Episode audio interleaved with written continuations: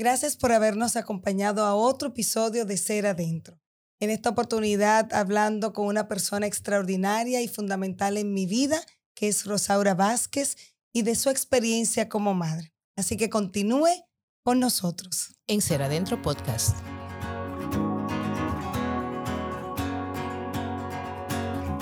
Hola, hola. Señores, este es un episodio, ya yo me estoy riendo y no hemos, no hemos comenzado. Eh, de verdad que esta es una temporada demasiado especial y tenía que tocarla a una persona muy, muy especial en mi vida. Ella estaba negada, pero esto obligado, quiera usted o no quiera. Ella es la famosa, ella dice que yo no la menciono en el podcast, pero no es cierto, porque está en todos los episodios. Mi hermana, mi amiga, yo no tengo hermanas de sangre. Somos solo dos, mi hermano y yo, pero la vida se ha encargado, gracias Padre, de regalarme eh, personas extraordinarias. Y dentro de esas personas extraordinarias, pero como en el top 3, yo creo. Ahorita, Más te vale. Ahorita se parece celosa, pero como arriba, arriba, arriba, está Rosaura Vázquez, que es mi amiga, mi hermana, mi confidente, nos hablamos con los ojos, tenemos demasiados cuentos, nos reunimos, nos hablamos todos los días y nos reunimos todas las semanas. Antes era diario, pero las ocupaciones de mujeres ya adultas del gimnasio eh, hacen que no nos veamos diario. Señores, aquí está Rosaura Vázquez, una madre extraordinaria y que quiera o no va a tener que hablar de su rol de madre tiene dos chicas que son mis sobrinas, a quienes adoro. Una la vi desde antes de nacer y ahí hay mucho cuento. Y nada, señores, de verdad que yo estoy demasiado feliz. Este es un regalo que la vida me ha dado de compartir este episodio contigo. Así que, wow. Rosaura. Señores. Se dio, se me dio, se me dio. Y sin mucha planificación. Absolutamente. Pero cuando las cosas eh, eh, tienen que pasar, y van a pasar, pues eso mismo, todo se facilita. Así es. Eh, yo estoy feliz de estar aquí en este episodio, en este podcast, en este, en este maravilloso espacio de compartir, de conversar, de aprender y de nutrirnos de, de muchas cosas. Exactamente. Entonces. Eh, yo quiero confesar algo. Mis, mis episodios son como de confesiones. Vamos a tener que cambiarle Vamos a tener que hacer una sesión de confesiones. Miren, eh, nos conocemos hace como 20 años. En los 20 de ella, yo no, apenas 10. Hace como 20 años. Y ha sido, yo he podido darme cuenta, y en este episodio, cuando pensé en madre y tal, pude darme cuenta de cómo, no sé si tú lo has notado, pero según yo, nuestra relación ha madurado y se ha transformado. Tengo que confesar que yo veía mucho a Rosaura como mamá. Es que ella es muy diligente. Ella es muy... Yo la relajo mucho, señores, de verdad. Y digo que cuando ella muera... Dios mío, pero ¿y Lo vamos a tener que hacer en el Olímpico. Porque ahí va a ir hasta el gato. Porque esta es la mujer que más cumple, que más va a todo el que se muere, el que está enfermo en el hospital, en la clínica, la que más cumple es ella. Sin embargo, ella es una gente que se entrega, es diligente y en muchos años de mi vida, eh, más que, claro, mi mejor amiga y todo, pero también era muy mi mamá. Eh, que si yo tenía que hacer algo, yo le decía, hazme tal cosa, ayúdame, ayúdame, porque dime, las mamás ayudan a uno. Sin embargo, ahora, o sea, si yo lo veo ahora, 2023, mayo, es como que totalmente diferente. Como que ya yo soy una hija que crecí. Sí, sí, estás más crecidita, sí. Estoy más crecidita. sí, es, es, diferente, tienes razón. Ah, Has avanzado. Gracias, gracias. Entonces, partiendo de esa confesión, eh, de verdad a mí me gustaría que tú pudieras compartir, porque tengo la confianza contigo, de verlo como en blanco y negro, tal cual es. El ser mamá, partiendo de la premisa de que pensamos que las mamás son perfectas. Y en un país como este, que es el nuestro y es de donde tenemos mayor información, las mamás son como que todo. O sea, si el niño sale medio descarrilado, la mamá es la responsable. Si el niño anda como medio desguañingado, la mamá es la responsable. Si pasa una materia o no, la mamá. pero la mamá trabaja, la mamá existe, la mujer tan buena moza también tiene que ir al gimnasio porque hay que mantenerse en forma, hay que estudiar, o sea, es mucho. Entonces, ¿cómo tú lo has podido hacer con una chica de 17 ya y una de 20, casi 21? Bueno, lo, lo bueno de todo esto y de esta conversación es que tú has sido protagonista en primera fila de todo esto que vamos a hablar y que voy a compartir, porque has estado ahí presente. Entonces, eh, ser madre para mí, que siempre quise ser madre, pues obviamente eh, es la bendición más grande, sí, siempre. Desde siempre, eh, eso fue un anhelo de mi corazón. Ya, ser bueno. Entonces, obviamente, el ver ese deseo realizado, pues la bendición más grande para mi vida. Sin embargo, los retos que trae eso son duros. Sobre todo, como tú decías, son muchos en estas eh, sociedades donde eh, hay un estereotipo de la mujer ideal, de la madre perfecta y de todo eso, y que uno, consciente o inconscientemente, trata de cumplir y encajar todos esos estándares. Entonces, este, no, tú tienes que sacar 100 en todo. Ser, eh, sacar 100 siendo mamá, sacar 100 siendo esposa, sacar 100 siendo hija, siendo empleada. Ejecutiva. Eh, y, todos esos roles. Y realmente, eh, luego, ¿verdad? Porque obviamente me pasó y yo traté de hacerlo. Claro. Pero, el, pero al, al pasar los años, tú te das cuenta de que no es posible. Es desgastante. Es desgastante. Y, yo creo como que eso es insostenible, porque Exactamente. Entonces, porque lo que pasa es que tratando de sacar 100 en todos esos aspectos, pues uno se descuida a uno mismo. Sí. Entonces ahí viene el resentimiento, viene el, la angustia, viene el que de repente ni, ni quieres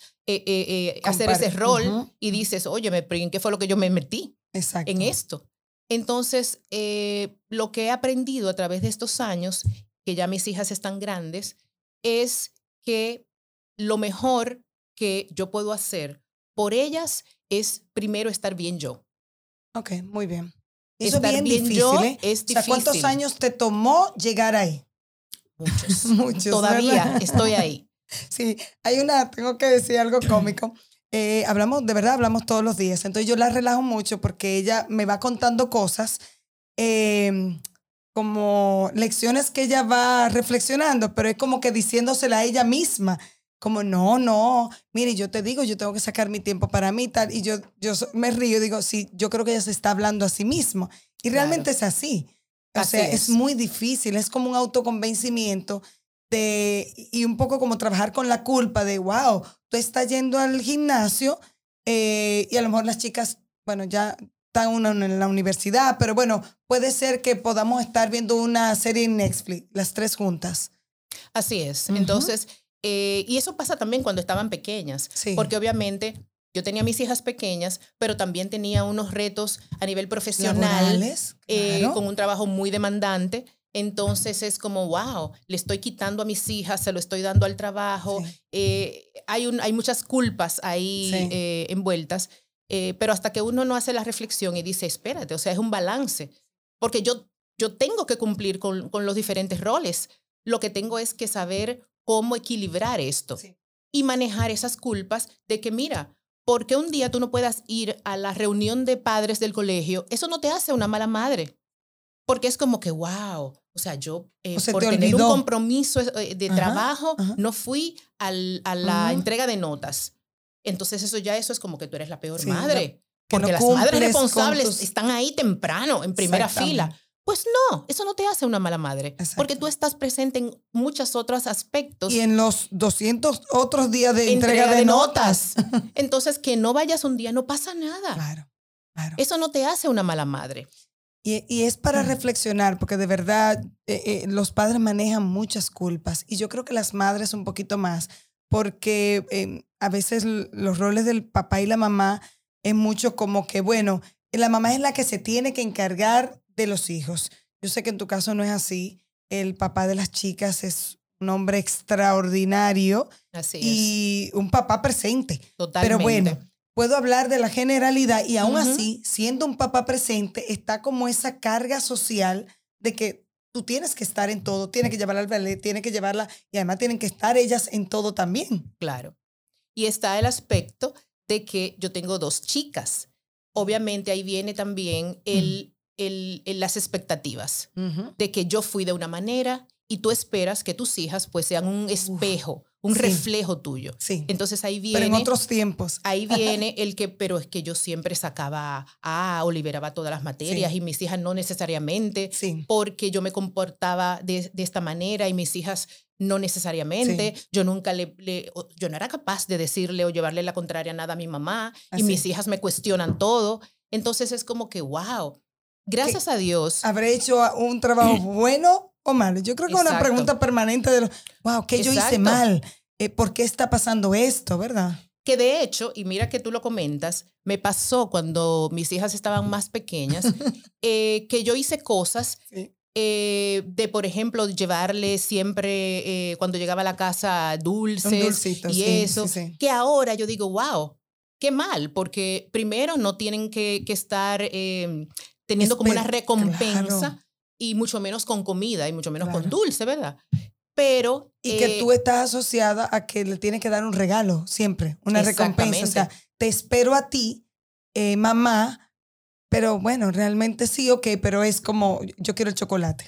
Exacto, entonces hice cosas sí. Eh, en ese momento que ahora las veo y digo, wow, si yo pudiera retroceder el tiempo, las hiciera, diferente. Pero entonces ahí viene también la autorreflexión y digo, Rosaura, tú no sabías hacerlo de otra manera. Lo hiciste de la mejor manera que pudiste en ese momento.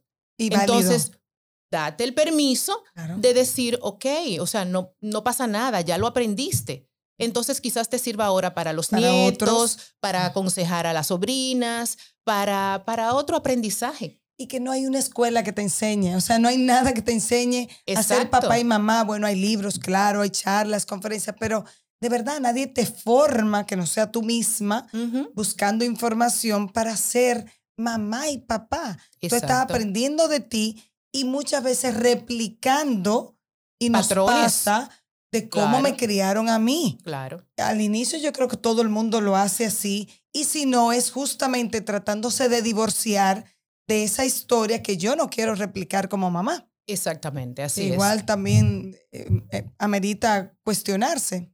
Así es. Y, y, yo lo que, o sea, ¿qué cosas a mí me ayudaron o me han ayudado a lo largo de este camino de ser mamá? El tener grupos de apoyo de mujeres que tienen, que tienen hijos eh, más grandes que las mías, a las cuales yo pude ir a pedir consejo, orientación y, y, a, y a nivelar. Porque cuando uno ve como dicen por ahí, bueno, tú, tú piensas que el problema tuyo es el más grande, ¿verdad? Hasta que tú vas y, hablas con otra persona y te dice, no, pero espérate, ya yo pasé por eso. Tranquila. que o que solamente te pasa a ti. Eso pasa. Que solamente son mis hijos. No, mi amor, hay otros que están en la misma situación o ya pasaron por ahí. Entonces eso te da la tranquilidad de que, oh, wow, mira, realmente no se está acabando el mundo. Esto es una fase. Ya hay otras amigas que han pasado por eso con sus hijos. Se ha resuelto. Exacto. Y ver qué le funcionó a ellas que te puede servir también como un feedback de, mira, a mí lo que me funcionó fue tal cosa, pruébalo a ver. Exactamente. Y de verdad estoy muy agradecida por, por haber tenido y tengo hasta ahora ese, ese grupo de apoyo de amigas, de compañeras de trabajo que fueron en su momento de verdad de mucho valor para mí, porque ya tenían hijos más grandes que las mías y cuando yo iba con esas inquietudes, pues me ayudaban a, ok, vamos a nivelar esto, calma, y realmente eso fue muy valioso para mí. Y me pudo, eh, eh, me permitió también tener una perspectiva diferente para abordar la situación. Sí, sí. Y, y cuéntame o cuéntanos a todos, porque de verdad, como tú decías, hay muchas de las historias que, bueno, como que yo he estado ahí. E, esa parte de cómo ellas han ido evolucionando de chiquitinas, eh, primaria, secundaria, cómo es ahora, le doy permiso, no le doy, cómo lo hago, cómo puedo jugar con ellas y negociar, porque ya estos son tiempos en que debemos negociar, porque ya no hay esa imposición. le dije que no y se acabó. Entonces, ¿cómo tú haces todo eso? Y además trabajas, eres una ejecutiva de una eh, muy grande em, compañía telefónica. Entonces, ¿cómo, ¿cómo haces todo eso? Y va al gimnasio también. Insisto, es que está demasiado buena moza y comparte conmigo permanentemente y haces de todo. Y, Yo la llamo, estamos, estoy aquí con las chicas, estamos viendo una serie, estamos viendo por doceava vez o veinteava vez Friends, que ya se saben los diálogos. Yo amo Friends. Entonces, ¿cómo, cómo, ¿cómo hacer que eso pase? Y cómo el que está pasando por eso, que a lo mejor no lo logra, o un día sí y otro no, y se siente mal o frustrado. Sí, o sea, el, el, la clave es eh, en cada etapa, obviamente, ver qué funciona y qué no funciona. Y como decía antes, hacer el balance. Sí. ¿Verdad? No siempre vas a poder estar en todos los cumpleaños porque tienes otras obligaciones, pero también tú tienes que saber cuáles son los cumpleaños que no debes faltar, ¿verdad? Que no es negociable. Por ejemplo, yo siempre cuando mis hijas estaban pequeñas, nunca fue negociable el no ir a una cita médica. Claro. Eso no era negociable. Claro, claro. O sea, yo siempre, y, gracias a Dios que tuve la flexibilidad en mi trabajo de poder hacerlo. O sea, no, hay una cita médica, hay un asunto de esta. Entonces, debo estar ahí. exactamente, debo estar ahí. Em, a medida que van creciendo, ellos mismos te van marcando el ritmo. Entonces ya tú pasas de dar órdenes y decir, no, esto aquí, a ya comenzar a negociar. ¿Y, y, por qué? Porque, y como tú sabes que tengo una eh, de 17 años que es bastante este, analítica y que todo lo va a cuestionar. Exacto. Entonces ya no es... ¿Por qué debe ser así? ¿Y por qué yo no puedo hacer esto? ¿O por qué yo no puedo ir a tal sitio? Entonces, no, porque yo entiendo que hay un riesgo por esto y por esto, pero, pero ¿por qué el riesgo? ¿De dónde viene el riesgo? ¿Cuál es tu, tu, tu, tu, miedo? ¿A qué temes? Y te comienza a hacer las preguntas que tú misma al final dices, pero es verdad, ¿y cuál es el riesgo? ella te convence. Exactamente, es como que, wow, pero ella tiene razón, realmente. Aunque obviamente hay momentos en que no, no son negociables. claro, que claro, Que no y es que no. El adulto está claro. Exactamente. O sea, que no se puede eh, eh, ceder ese espacio de autoridad de que, mira, si por alguna razón eh, tú entiendes como padre que, que eso no puede ser, no puede ir, no puede lo que sea, pues obviamente ya eso es que es así, es así, y no es negociable.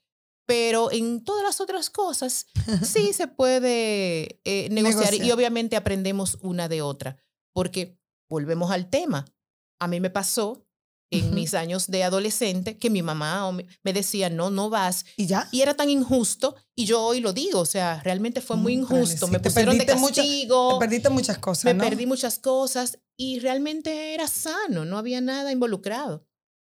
Entonces es ver, wow, déjame pensar y analizar a ver si yo no estoy cometiendo como esa misma, eh, eh, em, hasta cierto punto, arbitrariedad con mis hijas de no, por lo menos, darle la oportunidad de que ellas me expliquen su punto de vista. Claro, eso, eso es.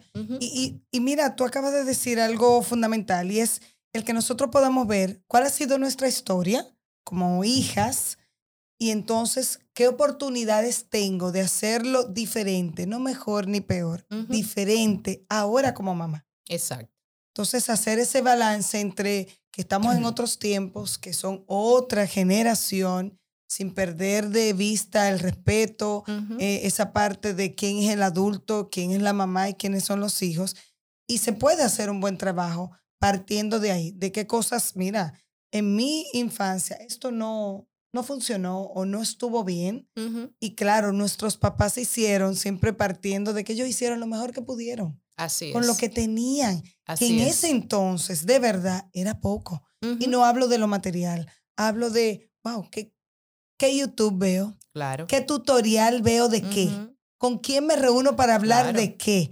¿Qué libro leo de...? O sea, entiende, era muy difícil. Era solo partir de de lo que la abuela completamente empírico. Claro, de lo que la abuela le dijo, que una vez le dijo no sé quién. Era realmente difícil. Ellos, a lo mejor la mejor forma era como tenernos así, como en una capsulita, porque el amor era tan grande y lo es tan grande que la mejor forma de sobrevivir era encapsulándonos. Exacto, pero en esta realidad, en este mundo, en esta época, no podemos vivir encapsulados y obviamente los primeros que no van a permitir eso son ellos mismos. No, o Es abierto, tienen acceso a toda la información, eh, saben de muchos temas más que uno. Eh, comentario. Sí, entonces, no, pero la cosa se, hay un balance, claro. porque a lo mejor yo no sé poner la, la, la cuestión en Spotify, pero ya no saben hacer una cita médica. Exacto. Que te llaman para eso. Son adultos hasta que, tienen que hacer una cita en el médico. Claro.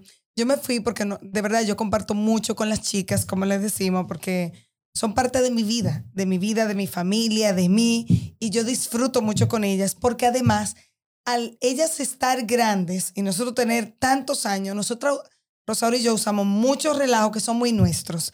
Eh, que el que no sabe, entonces se queda como aquí en el aire de qué habla. Nosotros usamos nombre para todos, sobrenombre para todos, cosas. Y lo chulo es que lo que estamos viviendo, y yo como tía estoy viviendo, es que ya ellas saben.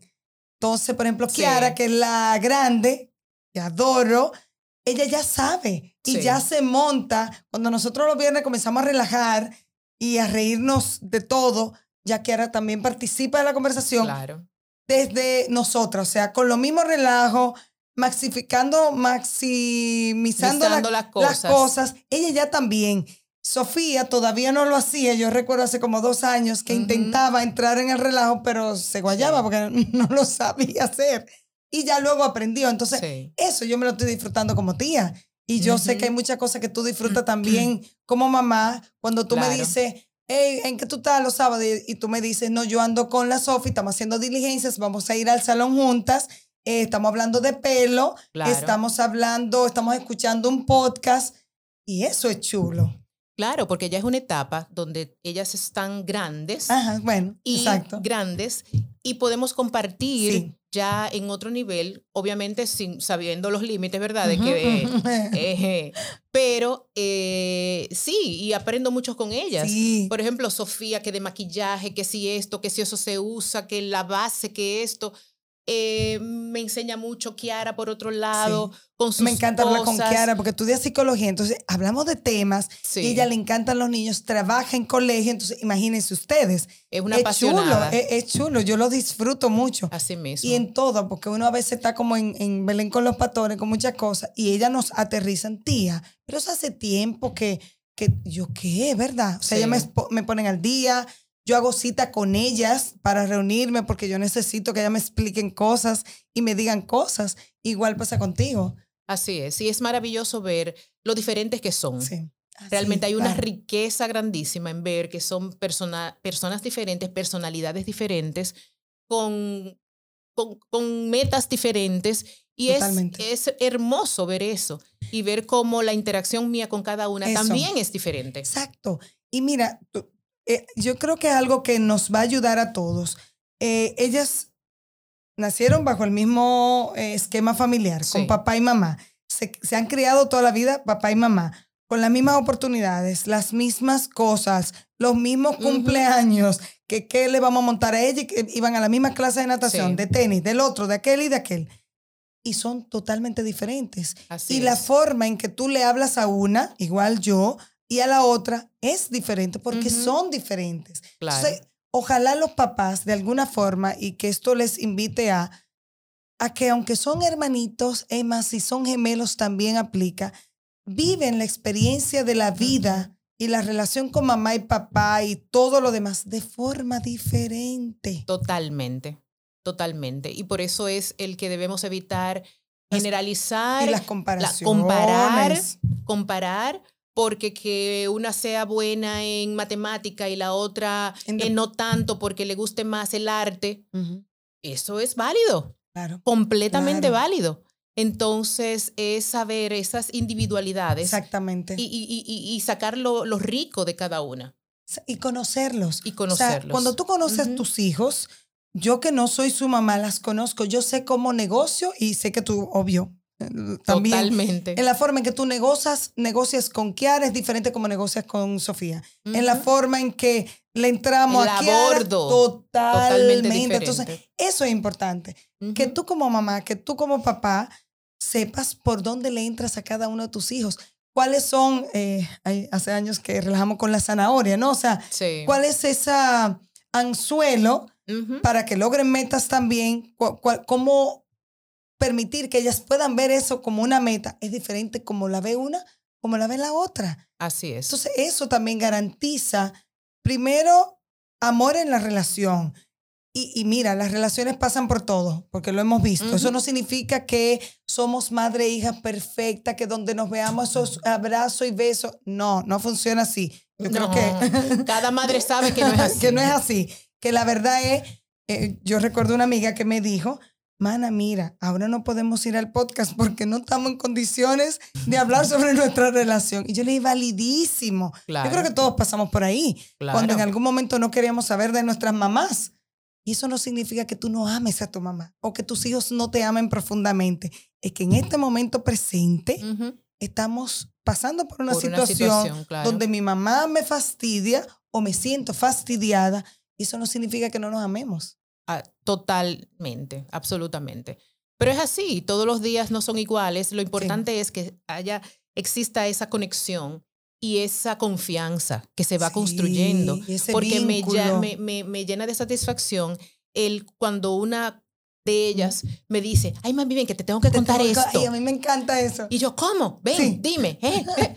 O sea, eso se ha ido construyendo con el tiempo y para mí tiene muchísimo valor, porque el que ellas puedan verme como una persona a quien le puedan contar sus cosas, que podamos compartir, que les interese mi punto de vista, eh, para mí, o sea, tiene muchísimo valor. Pero eso se va construyendo. Sí, y no es de la noche a la mañana. Y hay días en que no, en que no quieren compartir, y eso no significa que se rompió la relación. No, para nada. Y saber que son etapas.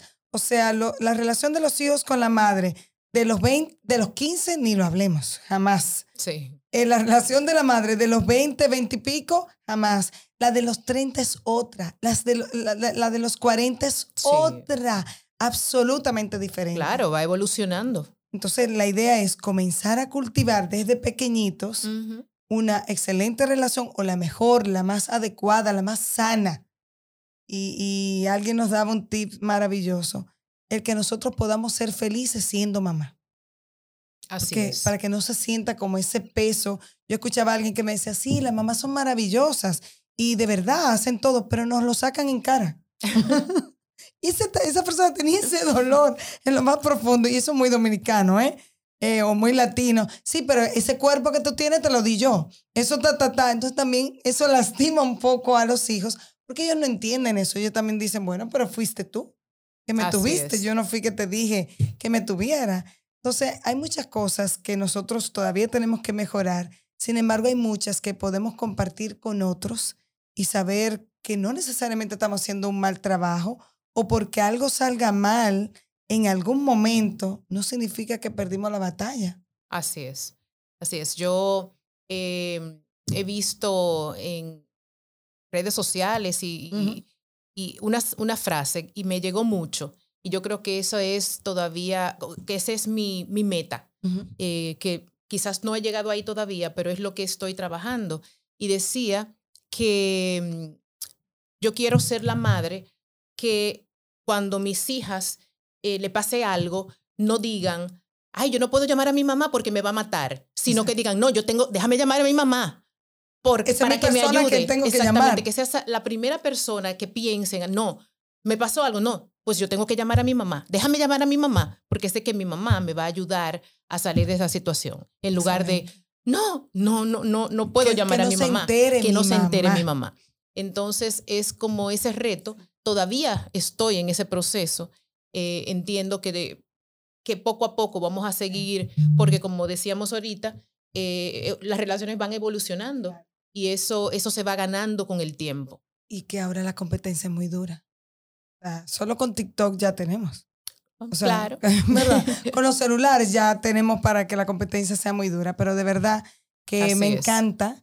Eh, y cuando tú ibas hablando, yo me fui a tantos cumpleaños, a tantos momentos eh, vividos con las chicas y cómo ellas han ido creciendo y cómo esa relación ha ido creciendo. Y yo me lo disfruto demasiado.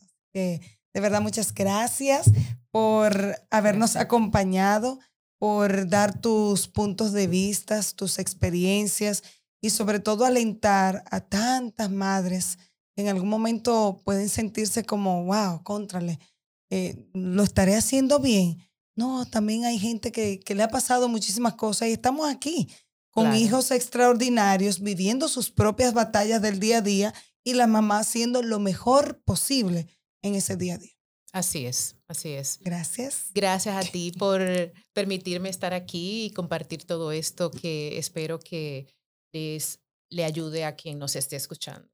Yo sé que sí, que así será. Así que les invito a este episodio maravilloso de Ser Adentro con mi hermana y amiga Rosaura Vázquez. Gracias por haberme acompañado en este episodio. Espero que haya sido de su agrado, que lo hayan disfrutado tanto como yo. Así que pueden seguirnos en nuestras redes sociales, en Instagram como seradentro.podcast, en Facebook como Ser Adentro Podcast y en mis redes sociales Noelia Ure. Así que hasta la próxima.